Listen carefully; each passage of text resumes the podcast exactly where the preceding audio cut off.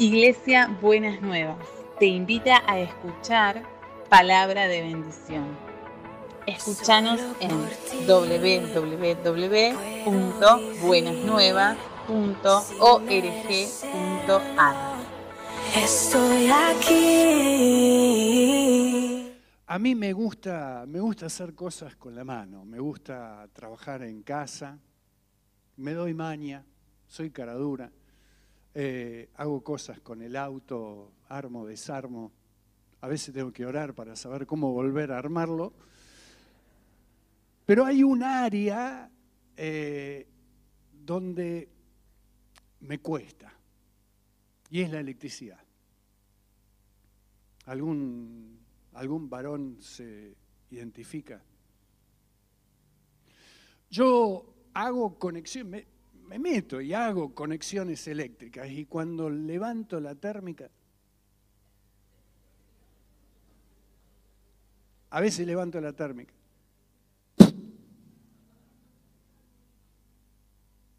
Entonces vuelvo. ¿Vieron cuando abren una, y hay un manojo de cable que lo puso el diablo mismo, ahí ese manojo de cable, y no hay dos del mismo color, hay un amarillo, negro, verde, azul, rojo, lo que le sobraban al electricista cuando hizo el trabajo.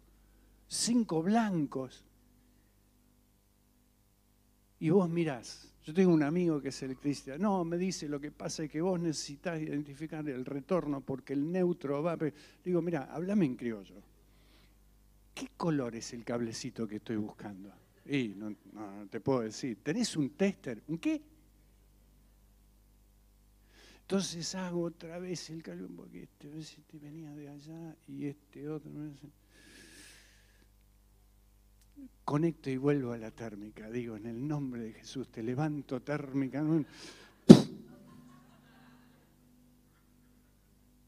Walter, ¿podés venir a ayudarme? Porque no.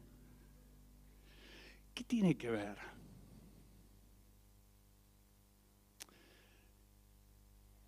Hay dos errores que nosotros cometemos en nuestro andar con Cristo. A veces nos encontramos tratando de hacer nosotros lo que solamente Dios puede hacer. Y en otras oportunidades nosotros le estamos pidiendo a Dios que haga algo que en realidad lo tenemos que hacer nosotros. Tenés los cables cruzados. Y si tenés los cables cruzados, la térmica de tu vida espiritual va a saltar. Déjame que te dé algunos ejemplos. Vos te acordás que Moisés salió con el pueblo de Egipto rumbo a la tierra que Dios le había prometido y llegó al Mar Rojo, ¿se acuerdan? Llegó al Mar Rojo, si no lo leíste en la palabra, la película la viste seguro, ¿no es así? Y está frente al Mar Rojo y tiene al ejército del faraón atrás, se viene acercando, el pueblo entra en pánico, fiel a su estilo, entra en pánico, lo increpa, ¿para qué nos trajiste? Nos hubiéramos muerto allá. Y parece que Moisés, en la desesperación, fue a orar a Dios. Y Dios le responde con esta extraña frase, ¿por qué clamas a mí?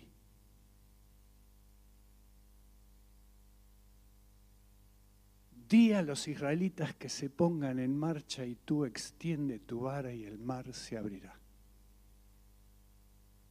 Es decir, ¿qué haces orando? Te he dado autoridad para abrir el mar y quiero que lo uses. No es tiempo de orar, es tiempo de accionar. Pues sí, no, pero a mí me enseñaron que siempre es bueno orar. Pero hay tiempos que no son para orar. Son tiempos en el que nosotros tenemos que salir a hacer lo que nos corresponde hacer a nosotros. Bueno, me decís, no, lo que pasa es que será Moisés. Vamos al Nuevo Testamento. Vinieron los discípulos a Jesús y le dijeron a Jesús, hay gente en la, en, la, en cada congregación hay gente que tiene esta vocación también, de ir al pastor y contarle los problemas para que el pastor los resuelva. Y los discípulos le dicen a Jesús, la gente tiene hambre. Hace tres días que no comen, despedilo para que se vayan a, a casa. Y Jesús los sorprende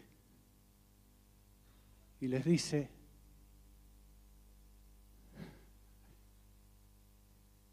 denles de comer ustedes.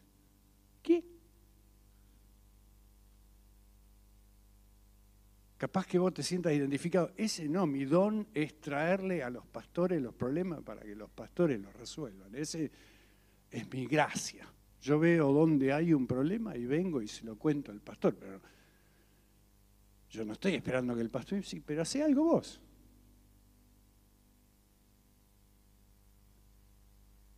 Yo me imagino la cara de sorpresa. Nosotros, denle de comer ustedes. O se puede producir una situación que es a la inversa. Yo me pongo a hacer algo que en realidad a mí no me compete. Cuando a Jesús lo arrestan y lo llevan arrestado a ese juicio inventado que le iban a hacer, dice en Mateo, y uno de los que estaban con Jesús extendiendo su mano sacó su espada y le cortó la oreja al siervo del sumo sacerdote. Y Jesús le dice, ¿qué haces? ¿Pensás que a mí me, me faltan defensores? ¿Quién te mandó a sacar la espada? Guarda tu espada porque esto no se resuelve con espada.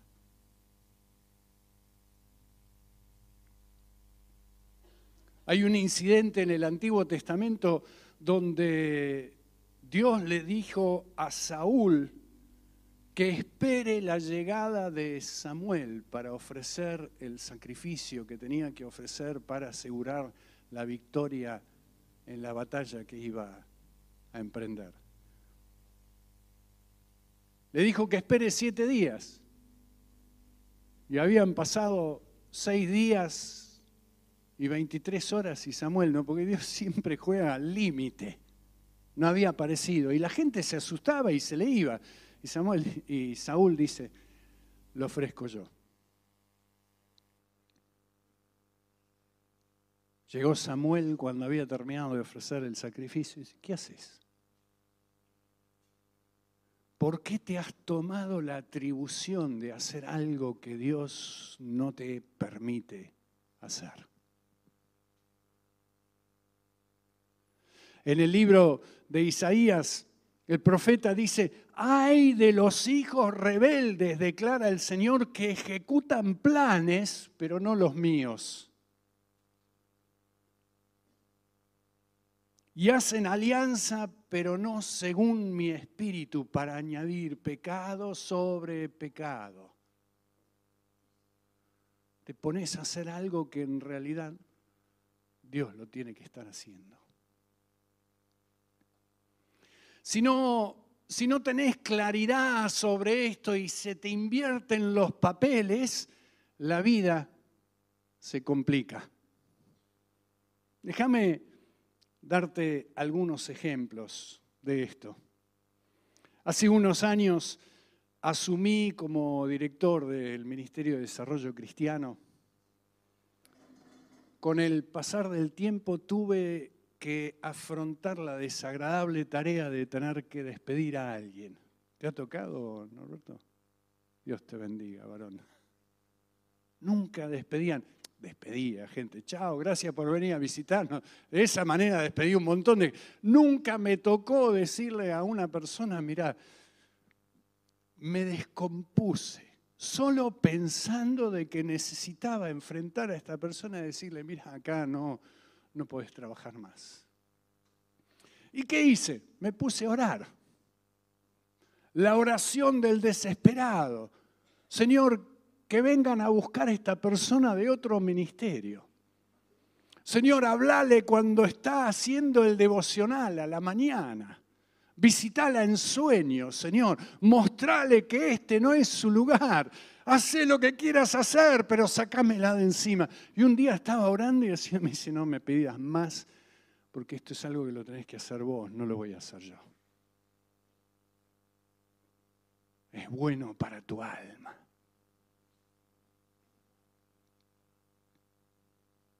Así que tuve que armarme de coraje y hacer lo que no quería hacer y por eso se lo estaba delegando al Señor. Te doy algunos ejemplos más. Oramos frente a la comida. Hoy vamos a orar así, aunque yo creo que no vas a orar de esta manera. Pero ¿cuántas veces no hemos orado? Señor, te damos gracias por esta comida y te pedimos que le des a los que no tienen. Me atrevo a decirte que el Señor esa oración no la va a responder. ¿Por qué? Porque a nosotros nos toca darle al que no tiene. Dios nos da recursos y nos bendice a nosotros para que nosotros bendigamos a los que no tienen. Dice Santiago, si un hermano o una hermana no tienen ropa y carecen de sustento diario y uno de ustedes dice, vayan en paz, caliéntense y sáciense, le decimos como dice, voy a estar orando por vos. Pero no le dan lo necesario para su cuerpo, ¿de qué sirve? Estoy pidiéndole al Señor que haga algo que en realidad lo tenemos que estar haciendo nosotros. Recae sobre nosotros ese peligro, ese, ese privilegio. Otro ejemplo. Vieron que a veces hay una persona en la iglesia, en todas las congregaciones, hay personas que por ahí tienen un carácter fuerte y están caminando por un camino que no es el camino que tenían que estar caminando. Y hay un dicho famoso, no está en la Biblia, pero dice hay que ponerle cascabel al gato. Y por ahí alguno tendríamos que hablarle. Sí, hablale vos. No, mejor hablarle vos, porque vos tenés como más gracia porque nadie quiere ir a hacerle frente a esa persona. Entonces optamos por la fácil. Señor, te pedimos que le muestres el error de sus caminos. Háblale para que vea que está errado en lo que está haciendo. Pero Pablo dice, hermanos, si alguno es sorprendido en alguna falta, ustedes que son espirituales, restáurenlo con un espíritu de mansedumbre. Me atrevo a decir, no creo que Dios responda a esa oración, porque si Dios te puse a vos para que vos vayas y le hables de parte mía la verdad que necesita escuchar. Les doy otro ejemplo una esposa amorosa, dulce, comprometida con el Señor, convive con un esposo desobediente a la palabra. ¿Y qué hace la esposa? Le pega versículos en la... le deja libritos abajo de la almohada. Tendrías que venir a la reunión, lo, vuelve loco. Porque quiere de alguna manera conseguir que el esposo se una a ella y venga a la reunión lo tiene cansado.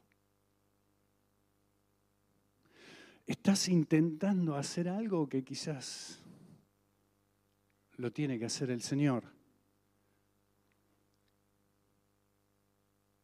Si alguna convive con un esposo que es desobediente a la palabra, gánenlo sin una sola palabra,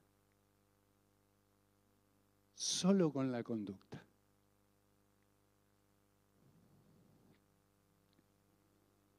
Quizás has encontrado en algún momento que estás luchando con pensamientos que te atormentan de ansiedad, con pensamientos negativos, con pensamientos que realmente no están alineados con la palabra y has orado. Señor, te pido que me saques estos pensamientos de la cabeza.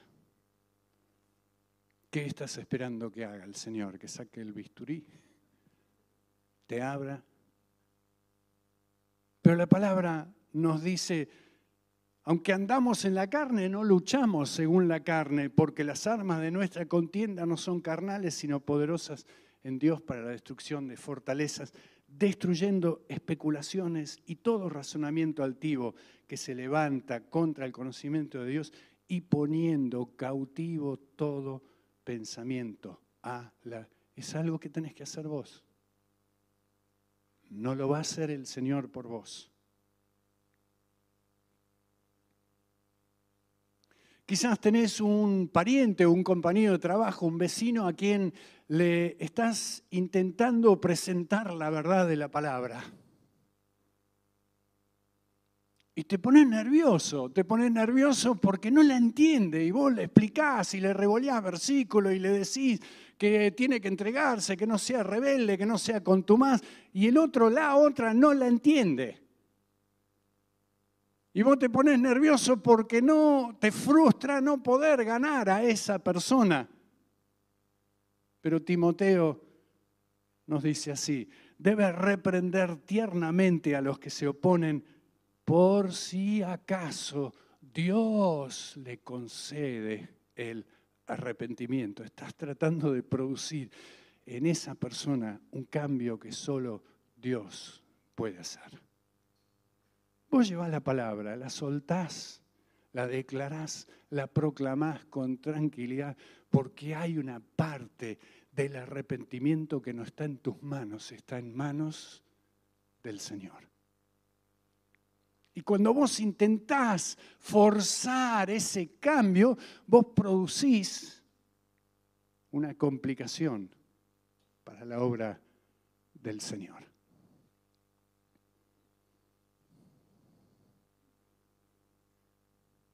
Te presento un caso más. Te casaste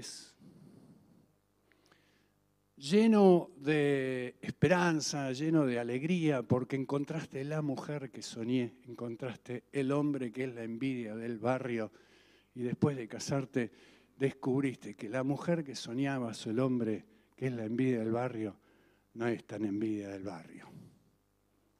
Tiene un par de cositas.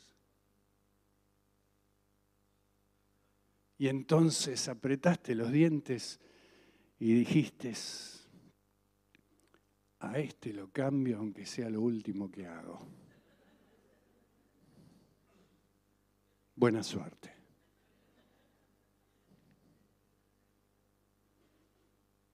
Te voy a decir algo, amado.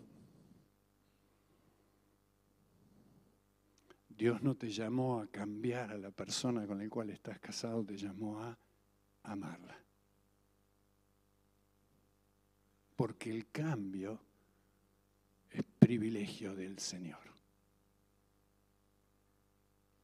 Y el Señor te dice, mira, hay un montón de cosas en las que podemos ser socios juntos, pero en esto trabajo solo.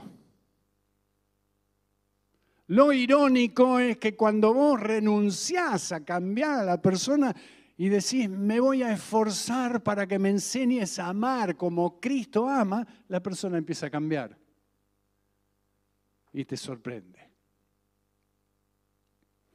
Cables cruzados. ¿Por qué es un problema para nosotros? Porque cuando tenés invertido los cables, podés como el caso de Jacob en el Antiguo Testamento, pasar muchos años invirtiendo mucho sacrificio y mucho esfuerzo en cosas que Dios no te llamó a hacer. Y vas a terminar frustrado. Y por otro lado, Si tenés invertido los cables, terminás haciendo la plancha en cosas que en realidad tendrías que estar esforzándote y trabajando. Pero estás relajado porque crees que de alguna manera Dios se va a ocupar de eso y la verdad es que vas a esperar mucho tiempo porque no es responsabilidad de Dios, es responsabilidad tuya, es responsabilidad mía. ¿A qué nos lleva esto?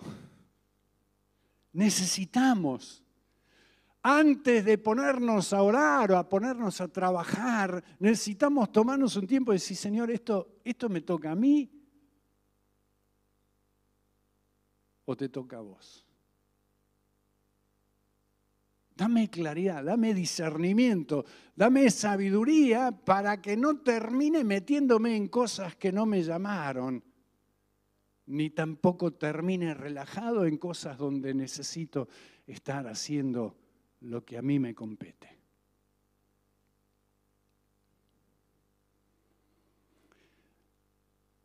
Quiero terminar con dos ejemplos de personas que la tenían clara. La primera es José. ¿Se acuerda de José? José en el Antiguo Testamento estaba en la cárcel, el faraón tuvo unos sueños, no los podía interpretar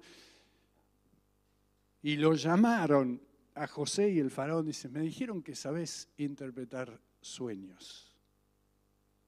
Yo, yo no sé interpretar sueños. El que interpreta los sueños es Dios. Pero yo puedo compartir con vos la interpretación que Dios me da. No me adueño de algo que en realidad es una gracia del Señor. Y el otro ejemplo lo tomo del Nuevo Testamento, los cuatro amigos del paralítico. ¿Se acuerdan los cuatro amigos del paralítico que no podían entrar a la casa porque había tanta gente? Esos benditos amigos se subieron al techo, hicieron un agujero y bajaron a el paralítico hasta la presencia de Jesús. ¿Por qué digo los cuatro amigos? Porque los cuatro amigos se esforzaron y trabajaron duro para conectar al paralítico con Jesús. Pero cuando lo conectaron con Jesús, su trabajo estaba hecho. Ahora Jesús necesitaba tocar la vida de ese paralítico y sanarlo. Y eso no lo podían hacer los cuatro amigos, pero cumplieron con la parte que le tocaba, que era acercar a ese paralítico y conectarlo con la persona que sí tenía una solución para su situación. Y entendieron que cuando lo pusieron a ese paralítico en presencia de Dios, había terminado la parte que a ellos le tocaba. Ahora, Señor, hace lo que solo vos podés hacer. Anhelo para tu vida que la térmica de tu relación con Dios no estés saltando porque estás intentando hacer algo que en realidad debería estar haciendo el Señor o porque estás esperando que Dios haga que en realidad algo que lo tendrías que estar haciendo vos. Señor, gracias por tu palabra. En el andar diario, Señor, se nos desacomodan los tantos. Perdemos el norte. Se instala en nosotros, Señor, la confusión y empezamos a equivocar el camino. Pero tu palabra siempre trae claridad a nuestros corazones. Tu palabra nos orienta, tu palabra nos desafía, tu palabra nos corrige, tu palabra, Señor, nos trae vida. Y Señor, en esta mañana queremos pedirte perdón por esos momentos en los que hemos querido delegarte a vos cosas que en realidad nos tocan a nosotros.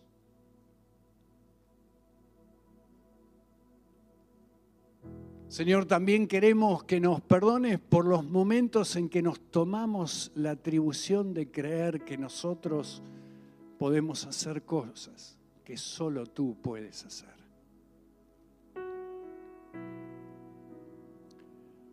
Danos luz, Señor, danos claridad, danos discernimiento para que en lo que a nosotros nos corresponde estemos bien ocupados, trabajando, esforzándonos, haciendo todo lo que podamos para que vos finalmente nos digas, buen siervo y fiel. Hiciste bien lo que te pedí que hicieras.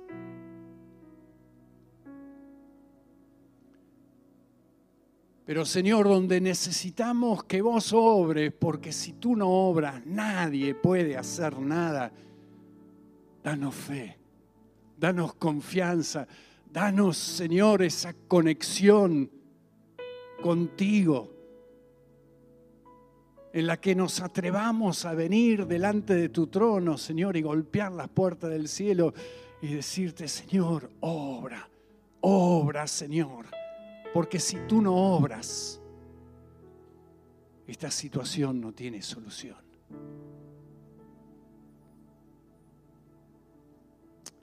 Queremos caminar, Señor, con claridad sobre estos asuntos. Para que, Señor, nuestra vida dé mucho fruto y podamos trabajar a la par del Espíritu para que el reino se extienda y sean muchas las vidas tocadas y bendecidas por tu gracia. Señor, que no se pierda esta palabra, te pedimos que la sigas trabajando en nuestro corazón.